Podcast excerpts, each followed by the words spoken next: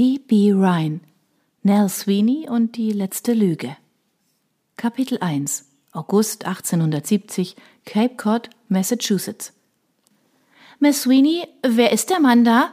fragte die kleine Gracie Hewitt atemlos, während sie zwischen den beiden jungen Frauen, die mit ihrer Obhut betraut waren, im Wasser des Waquat Bay strampelte. Welcher Mann, Butterblümchen? Nell Sweeney, die hüfttief im seichten Wasser stand, folgte Gracies Blick zum großen, holzverschindelten Sommercottage der Hewitts. Schützend hob sie die Hand über die Augen und sah im Licht der tiefstehenden Nachmittagssonne einen Mann über den Rasen zwischen Haus und Strand laufen und geradewegs auf sie zukommen. Er war von schlanker Gestalt und hatte einen anmutigen Gang, trug einen gut geschnittenen Cutaway und einen Bowler. Erst als er den Hut abnahm und Nell anlächelte, dieses herzliche warme Lächeln, das ihr einst so vertraut gewesen war, erkannte sie ihn. Wer ist es denn zu glauben? murmelte sie. Ja, wer ist es denn? wollte Eileen Tierney mit ihrer mädchenhaften, ironisch getönten Stimme wissen. Das ist ähm, jemand, den ich kannte, als ich noch hier auf dem Cape lebte. Ich habe ihn schon eine Weile nicht mehr gesehen. Von den Sommerwochen auf Falconwood abgesehen, lebte Nell mittlerweile mit den Hewitts in Boston. Drei Jahre war es jetzt her, dass Nell Dr. Cyril Greaves erstmals wieder begegnet war. Im Juli 1867 hatte sie ihre Dienstherrin Viola Hewitt zu einer Wohltätigkeitsveranstaltung nach Falmouth begleitet, bei der auch er zugegen gewesen war. Obwohl sie sich herzlich, fast schon vertraulich unterhalten hatten, gab es doch ein unausgesprochenes Einverständnis zwischen ihnen, ihre Bekanntschaft von einst nicht wieder aufleben zu lassen und zwei Sommer zuvor waren sie einander, wiederum zufällig, auf der Short Street in Falmouth begegnet. Er in seiner allwettertauglichen Arztdroschke, Nell und Gracie in ihrer eleganten Bostoner Chase und hatten ein paar Minuten miteinander geplaudert, bis ein Salzkarren hinter Dr. Greaves herangerumpelt gekommen war und er hatte weiterfahren müssen. Dass er sie nun auf diese Art aufsuchte, war ungewöhnlich genug, um beunruhigt zu sein. Oh, der sieht aber gut aus, flüsterte Eileen. Er ist verheiratet, ließ Nell sie wissen, und älter, als es den Anschein hat.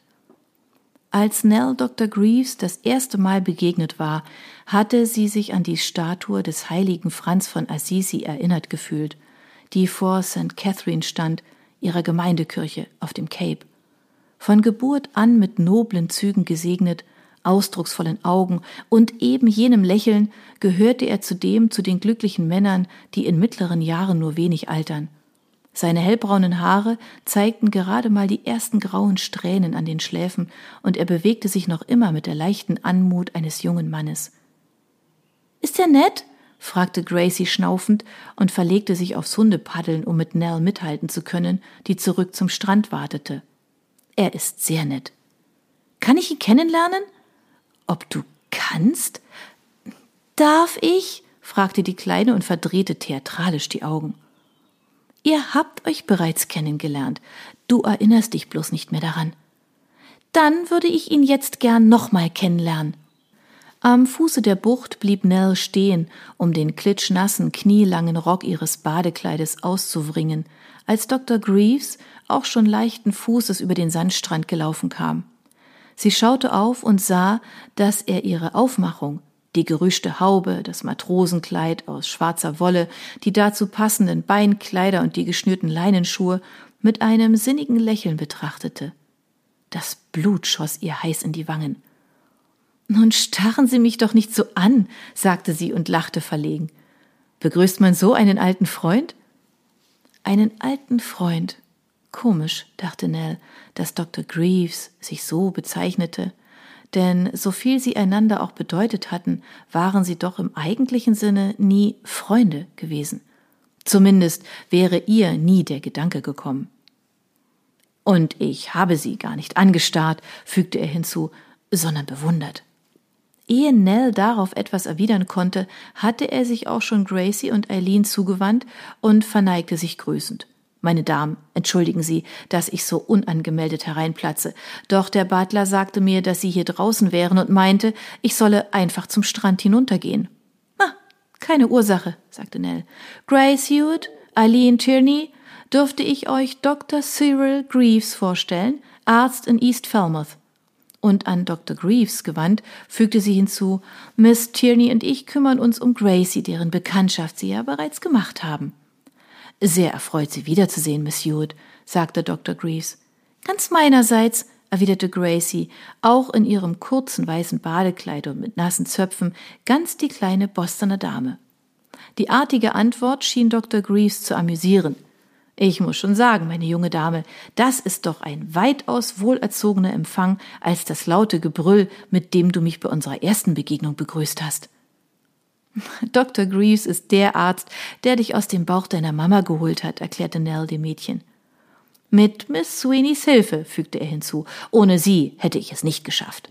Eine äußerst wohlmeinende Übertreibung war es doch ihm und ihm allein zu verdanken, dass in jener sturmumtosten Nacht vor sechs Jahren Gracies Leben und das ihrer Mutter, einem Zimmermädchen der Hewitts namens Annie McIntyre, durch einen beherzten Kaiserschnitt in letzter Minute gerettet werden konnte. Er fing Nels Blick auf und meinte lächelnd, ich hätte sie niemals gehen lassen sollen. Mit großen Augen schaute Gracie zu Nell auf.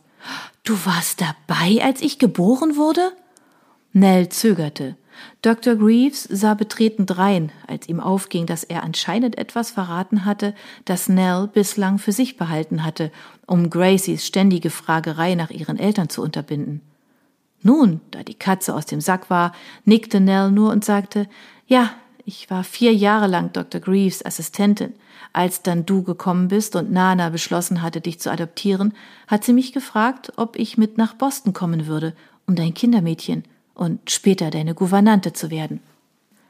Dies jedoch erst, nachdem sie Dr. Greaves einer ausführlichen Befragung unterzogen hatte, die Nell zufällig mit angehört hatte, um sich zu vergewissern, ob sie zur Erziehung eines jungen Mädchens geeignet sei. Kann ich davon ausgehen, dass sie einen guten Charakter und einen anständigen Lebenswandel vorzuweisen hat?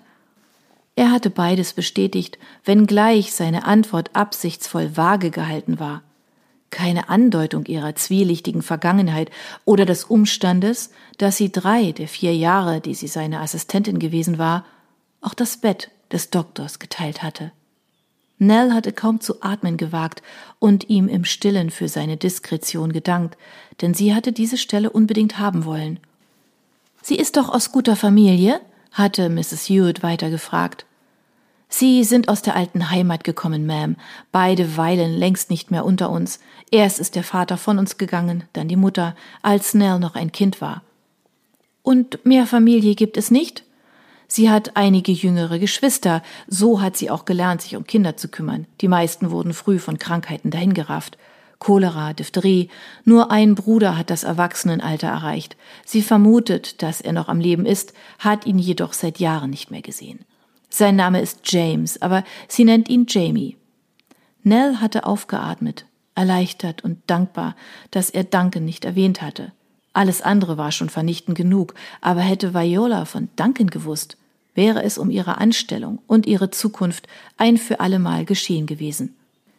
Sie verstehen gewiss, hatte Viola zu Nell gesagt, als sie ihr die Stelle angeboten hatte, dass ich es vorziehen würde, wenn sie unverheiratet blieben, zumindest solange Gracie klein ist, damit sie ihr ihre ungeteilte Aufmerksamkeit widmen können. Auch ihr Lebenswandel und ihr Ruf müssen selbstverständlich über jeden Tadel erhaben sein. Schließlich sind sie für die Erziehung eines jungen Mädchens verantwortlich. Aber ich gehe davon aus, dass sie mich in dieser Hinsicht nicht enttäuschen werden. Wenn Nell es in den letzten sechs Jahren gelungen war, Violas Erwartungen gerecht zu werden, dann nur dank einer Lüge durch Unterlassung, derer sie sich ausgerechnet jener Frau gegenüber schuldig gemacht hatte, die ihr mittlerweile fast wie eine Mutter geworden war. Soweit Viola wusste, damals wie auch heute, war Miss Nell Sweeney nichts weiter als eine unbescholtene, tugendhafte irische Katholikin aus einfachen Verhältnissen, die gut mit Kindern umzugehen verstand. Das war indes nicht alles. Viel, sehr viel hatte es gegeben, das Nell all die Jahre hatte verheimlichen müssen, um ihre Stelle nicht zu verlieren, ihr wunderbares neues Leben und, das vor allem, Gracie. Miss Sweeney? Gracie zupfte an ihrem Rock. Hast du? Was habe ich, mein Schatz? Meine Mama gekannt, meine richtige Mama. Ich bin ihr in jener Nacht zum ersten Mal begegnet, erwiderte Nell wahrheitsgemäß. Und du? fragte sie Dr. Greaves. Er schüttelte den Kopf. Nein, tut mir leid, ich kannte sie auch nicht. Gracie, du weißt doch, was deine Nana gesagt hat, erinnerte sie Nell. Wenn du zwölf wirst, wird sie dir als Geburtstagsgeschenk von deiner Mama erzählen. Und obwohl die Kleine ebenso neugierig auf ihren Vater war, hatte es auf seinen ausdrücklichen Wunsch hin kein ähnliches Versprechen gegeben, auch seine Identität zu lüften.